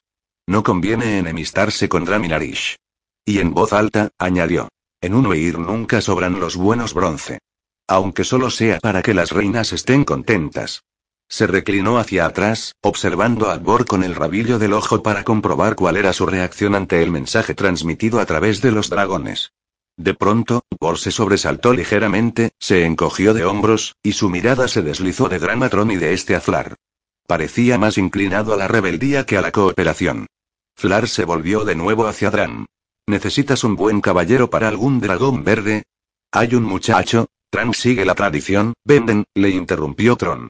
Los jinetes criados en el Weir son mucho mejores para los dragones. Particularmente para los verdes. ¿De veras? inquirió Bor, mirando a Tron con maliciosa intensidad. Tran carraspeó apresuradamente y dijo, elevando demasiado el tono de su voz. Da la casualidad de que tenemos un buen grupo de muchachos idóneos en nuestras cavernas inferiores. Y después de la última impresión en el Weir de Narish le sobraron unos cuantos que ha ofrecido al Weir de Ista. De todos modos, Flar, agradezco tu generoso ofrecimiento, mucho más teniendo en cuenta que en Venden hay huevos endureciéndose también. Y una reina, he oído decir. Tran no parecía envidioso por la existencia de otro huevo de reina en el Weir de Venden, a pesar de que Mirad de Fana no había puesto un solo huevo dorado desde que llegó del interpasado. Todos conocemos la generosidad de Venden, dijo Tron en tono sarcástico, dejando resbalar su mirada alrededor de la sala, fijándola en todo el mundo menos en Flar. Extiende su ayuda a todas partes. Y se interfiere en lo que no le incumbe. Yo no llamaría interferencia lo que ocurrió en la herrería de Telgar, dijo Dran, muy serio. Creí que íbamos a esperar a que llegaran Tkul y dijo Narish, mirando ansiosamente hacia el pasillo. De modo, musitó Flar, que Dram y Narish están trastornados por los acontecimientos de hoy. Tkul es más conocido por las reuniones a las que falta que por aquellas a las que asiste, observó Bor. Remar no falta nunca, dijo Narish. Bueno, ninguno de los dos está aquí. Y no estoy dispuesto a esperar más por su capricho, anunció Tron, poniéndose en pie, en tal caso, será mejor que llames a Dnag y a Trey, sugirió Dran con un profundo suspiro. No están en condiciones de asistir a una reunión, dijo Tron, aparentemente sorprendido por la petición de Dran. Sus dragones han regresado hace muy poco de su vuelo. Tran miró fijamente a Tron. Entonces, ¿por qué has convocado la reunión para esta noche? Por la insistencia de Flar. Bor se levantó para protestar antes de que Flar pudiera evitarlo, pero Dran le conminó con un gesto a que volviera a sentarse y le recordó severamente a Tron que la hora de la reunión había sido fijada por el caudillo del Weir de Fort, y no por Flar de Benden. Mira, ahora estamos aquí, dijo Bor, golpeando la mesa con el puño. Vamos a aclarar el asunto. En el Weir meridional es noche cerrada, y me gustaría, yo dirijo las reuniones en el Weir de Fort Meridional, le interrumpió Tron con voz firme, aunque el enrojecimiento de su rostro y la expresión iracunda de sus ojos traicionaron su esfuerzo por no dar rienda suelta a su mal genio. Entonces, dirígela, replicó Bor. Dinos por qué un caballero verde sacó su dragón hembra de tu Weir sabiendo que estaba en celo. Treblo ignoraba, tonterías, exclamó Bor, mirando fijamente a Tron. Siempre nos estás hablando de lo tradicionalista que eres y de lo bien instruidos que están tus caballeros. Por lo tanto, no me digas que un jinete tan veterano como Trev ignoraba el estado de su montura. Flar empezó a pensar en que no necesitaba un aliado como Bor. Un dragón hembra verde cambia de color perceptiblemente, dijo Narish, un poco a regañadientes, observó Flar. Habitualmente, un día antes de remontar el vuelo para que la cubran. No en primavera, se apresuró a puntualizar Tron. No, si está debilitada por quemaduras de las hebras. Puede ocurrir. Y es lo que ha ocurrido. Tron había levantado mucho la voz, como si el volumen de su explicación tuviera más peso que su lógica. Es posible, admitió lentamente Dran, moviendo la cabeza arriba y abajo antes de volverse a mirar lo que opinaba Flar. Acepto esa posibilidad, dijo Flar, sin alterar el tono de su voz. Vio que Bol abría la boca para protestar, y le dio un pisotón por debajo de la mesa. Sin embargo, según el testimonio del maestro artesano Terry, mi caballero advirtió repetidamente a Treb que debía llevarse a su dragón hembra. Pero Treb insistió en su tentativa de, de adquirir la daga. ¿Y tú aceptas la palabra de un plebeyo contra un caballero? exclamó Tron, haciendo exagerados gestos de incredulidad y de asombrada indignación. ¿Qué ganaría un maestro artesano? Y Flar subrayó el título, prestando un falso testimonio, esos herreros son los avaros más notorios de Pern, replicó Tron, como si esto fuera un insulto personal. El peor de todos los artesanados cuando llega el momento de entregar un justo diezmo. Una daga de lujo no forma parte de lo que se entiende por diezmo. ¿Cuál es la diferencia, Venden? preguntó Tron. Flar miró fijamente al caudillo del Weir de Firt. De modo que Tron estaba intentando cargar la culpa sobre Terry. Por lo tanto, sabía que el verdadero culpable era su caballero. ¿Por qué no podía admitirlo y castigar al caballero? Lo único que Flar deseaba era que no se repitieran esa clase de incidentes. La diferencia estriba en que aquella daga había sido encargada por Lara, señor de Telgar, como regalo de boda a Asgenar, señor del fuerte de Lemos, boda que va a celebrarse dentro de seis días. Terry no podía entregar algo que pertenecía ya al señor de un fuerte. En consecuencia, el caballero fue, naturalmente, tú te pones de parte de tu caballero, Venden, le interrumpió Tron, con una leve y desagradable sonrisa en el rostro. Lo comprendo. Lo que no comprendo es que un caballero, un caudillo de Weir, se ponga de parte del señor de un fuerte contra la dragonería. Y Tron se volvió hacia Draminarish, encogiéndose significativamente de hombros. Si Remarte estuviera aquí, te, empezó Bor. Tran le hizo un gesto para que se callara. No estamos discutiendo la posesión de esa daga, sino lo que parece ser una grave violación de la disciplina del Weir, dijo, levantando la voz para ahogar la protesta de Bor. Sin embargo, Flar, admites que un dragón hembra verde, debilitada por las quemaduras de las hebras, puede manifestarse en celo súbitamente, sin previa advertencia. Flar vio que Bor le miraba, apremiándole en silencio para que negara aquella posibilidad. Sabía que había cometido un error al poner de relieve que la daga había sido encargada por el señor de un fuerte. Y al ponerse de parte del señor de un fuerte que no pertenecía al güey de Venden. Si al menos hubiese estado aquí Mart para hablar en nombre de Larad, tal como se habían desarrollado las cosas, Flar había perjudicado su caso. El incidente había trastornado a Drama hasta el punto de que estaba cerrando deliberadamente los ojos a los hechos e insistía en buscar circunstancias atenuantes. Si Flar le obligaba a ver los acontecimientos con claridad, le demostraría algo a un hombre que no estaba dispuesto a creer que los dragoneros pudieran ser culpables de error, ¿Le haría admitir a Gran que los artesanados y los fuertes tenían también privilegios? Respiró lenta y profundamente para dominar la frustración y la rabia que experimentaba. Debo admitir que es posible que un dragón hembra verde se manifieste en celo sin previa advertencia en esas condiciones. Asuado, Gormal dijo entre dientes. Pero precisamente por ese motivo, Trep tenía que haber sabido que no debía sacar a su verde del Weir. Pero Trev es un caballero del Weir de Fort, exclamó Bor acaloradamente, poniéndose en pie de un salto. Y me han dicho con demasiada frecuencia que, nadie te ha concedido la palabra, meridional, le interrumpió Tron en voz alta, mirando a Flar, y no a Bor. ¿No puedes controlar a tus caballeros, Flar? Basta ya, Tron, exclamó Dram, poniéndose en pie. Mientras los dos antiguos se miraban fijamente, Flar le susurró apremiantemente a Bor. ¿No te das cuenta de que está tratando de enfurecernos?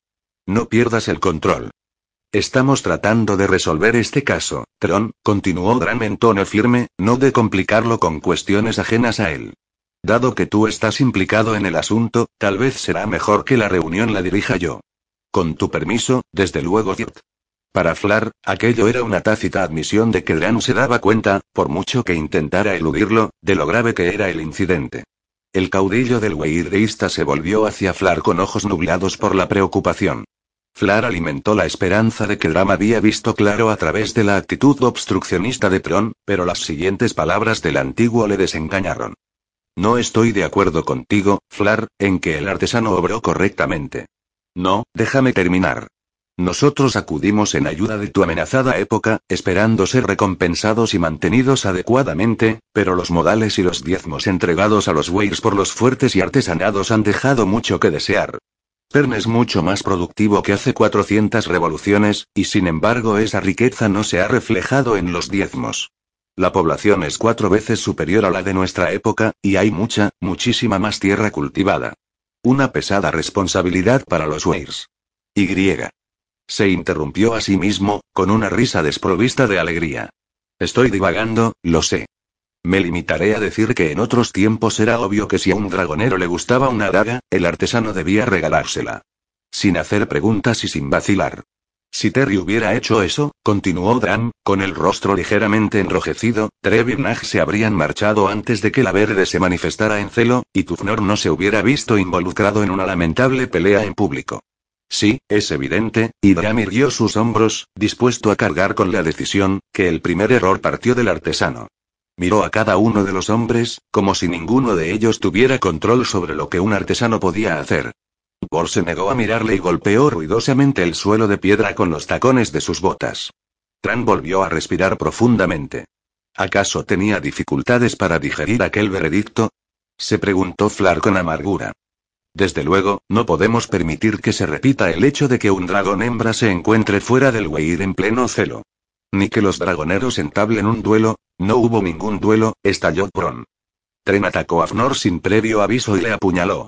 Fnor no llegó a empuñar su daga. Eso no es un duelo. Es un ataque injustificado e injustificable. Un hombre cuyo dragón hembra está en celo no es del todo responsable de sus actos, dijo Tron, tratando de ahogar la protesta de Gbor. Un dragón hembra que nunca debió salir de su huir, en primer lugar, por muchas vueltas que quieras dar alrededor de la verdad, Tron, replicó Bor. El primer error procedió de Tre, no de Terry. Silencio. El aullido de Gran hizo callar a Bor, y Loran respondió con un trompeteo irritado desde su huir. Basta ya, exclamó Tron, poniéndose en pie.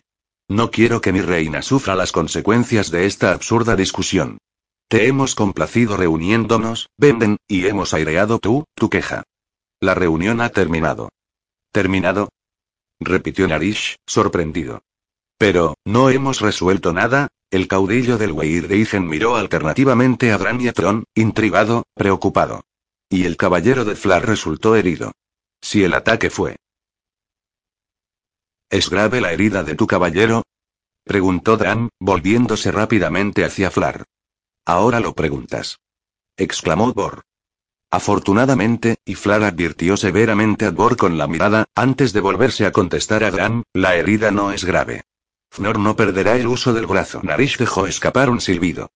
Yo creía que se trataba de un simple rasguño.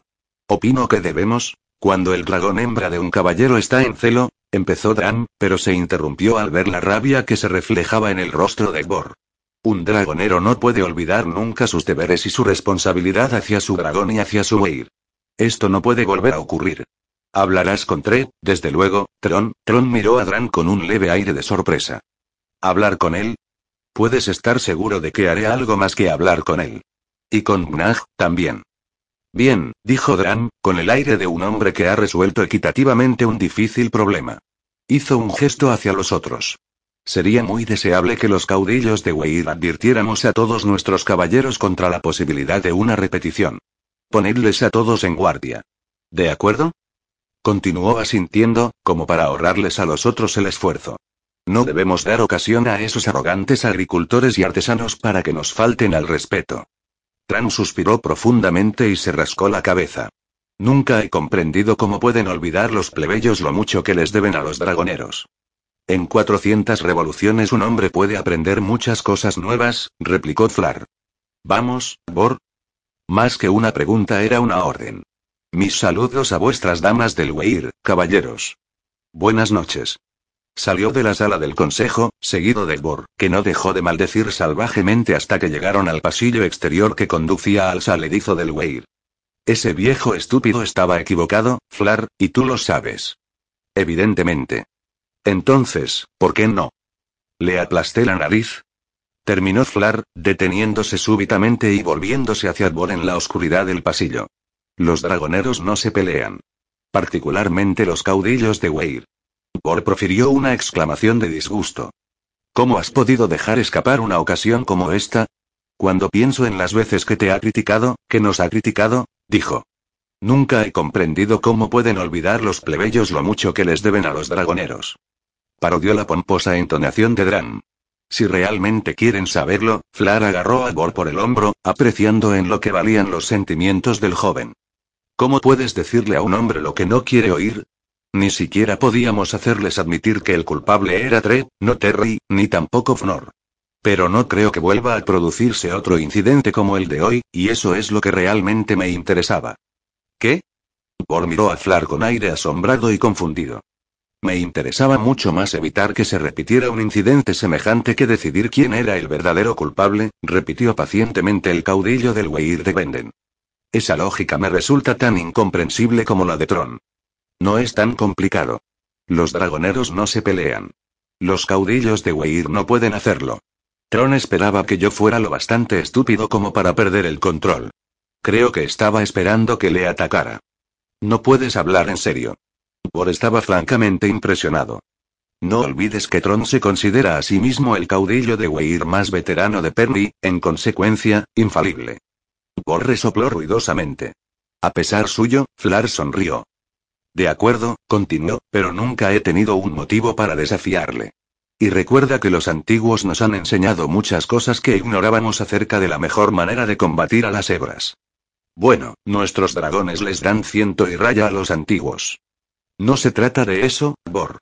Tú y yo, los Weirs modernos, tenemos algunas ventajas obvias sobre los antiguos. El tamaño de los dragones, el número de reinas, cosas que no estoy interesado en mencionar porque solo contribuyen a envenenar los sentimientos. Además, nosotros no podemos combatir a las hebras sin los antiguos. Necesitamos a los antiguos más de lo que ellos nos necesitan a nosotros. Flar le sonrió a Dvor con amargura. En parte, Tran tenía razón. Un dragonero no puede olvidar nunca sus deberes y sus responsabilidades. Se equivocaba al decir hacia su dragón, hacia su Weir. Nuestra inicial y definitiva responsabilidad es hacia Pern, hacia las personas que nos comprometimos a proteger. Habían llegado al saledizo, y vieron a sus dragones descendiendo de las alturas hacia ellos. El Weir de Fort estaba ahora completamente a oscuras, aumentando la lasitud que sentía. Flar. Si los antiguos se han hecho introvertidos, nosotros, Meridional y Venden, no podemos incurrir en el mismo error. Nosotros comprendemos nuestra época, comprendemos a nuestras gentes. Y tenemos que conseguir que también los antiguos las comprendan. Sí, pero Tron estaba equivocado. ¿Acaso habríamos tenido más razón obligándole a decirlo? Bor se tragó una furiosa respuesta, y Flar confió en que la rebeldía de su compañero se estaba disipando. El caudillo del Weir Meridional era un excelente dragonero, un soberbio luchador, y sus escuadrones le seguían sin vacilar. No valía tanto fuera de los cielos, pero sutilmente orientado había convertido el Weir Meridional en una institución productiva, que se bastaba a sí misma. Acudía instintivamente a Flar y al Weir de Benden en busca de consejo y compañía. Flar estaba convencido de que esto último se debía en parte al temperamento difícil y atolondrado de la dama del Weir Meridional, Kilara. A veces, Flar lamentaba que Bor demostrara ser el único caballero bronce capaz de convivir con aquella mujer. Se preguntaba qué lazo profundo y sutil existía entre los dos jinetes, porque Ort, el bronce de Bor, superaba sistemáticamente en rapidez a todos los bronce para cubrir a Pridit, la reina de Kilara, aunque era del dominio público que Kilara llevaba a muchos hombres a su cama. Bor podía tener un temperamento irascible y no ser el más diplomático de los partidarios, pero era leal, y Flar le estaba agradecido. Si al menos esta noche hubiera reprimido sus impulsos, bueno, habitualmente sabes lo que estás haciendo, Flar, admitió a regañadientes el caudillo del Weir meridional, pero no comprendo a los antiguos, y últimamente no estoy seguro de que me importe. Nement planeó sobre el saledizo, con una pata extendida. Más allá de él, los dos hombres podían oír las alas de Ord golpeando el aire nocturno mientras el bronce de Bor mantenía su posición. Dile a Fnor que se lo tome con calma y se recupere.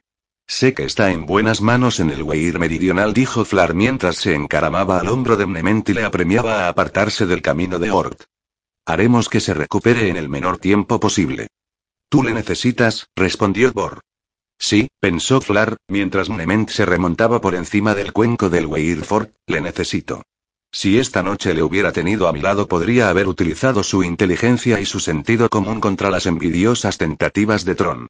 Bueno, si se hubiera tratado de otro caballero, herido en las mismas circunstancias, no habría podido traer a Fnor, de todos modos. Idbol habría estado presente en cualquier caso, haciéndole inconscientemente el juego a Tron con su temperamento irascible. Flar no podía reprochárselo a Bor, ya que él experimentaba el mismo ardiente deseo de obligar a los antiguos a ver los hechos desde una perspectiva realista.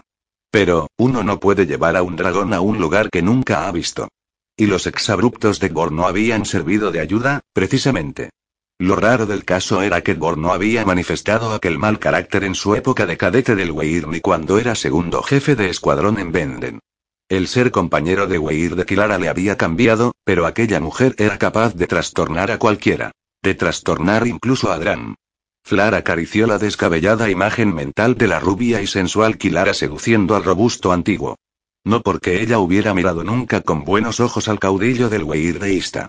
Desde luego, no hubiera permanecido a su lado. Flar se alegraba de haberla podido sacar del Weir de Benden. ¿No había sido encontrada en la misma búsqueda que Lesa? ¿De dónde procedía? Oh, sí, del fuerte de Telgar. Ahora que lo recordaba, Kilara era hermana del actual señor de aquel fuerte. Kilara había tenido la suerte de acceder a la vida del Weir. Con su modo de ser, haría mucho tiempo que le habrían cortado el cuello en un fuerte o un artesanado. Nement le transportó al Inter, y el frío de aquella espantosa nada penetró hasta sus huesos. Luego emergieron sobre la piedra de la estrella del Weir de Benden, y contestó a la intimación del centinela. Alesa no iba a gustarle su informe de la reunión, pensó Flar. Si al menos Dan, habitualmente un hombre que pensaba con rectitud, hubiera visto más allá de lo evidente, Flar tenía la sensación de que Narish había quedado medio convencido. Sí, Narish había demostrado cierta inquietud.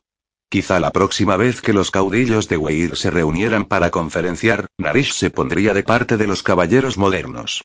Aunque Flar confiaba en que no habría otra oportunidad para una queja como la de esta noche.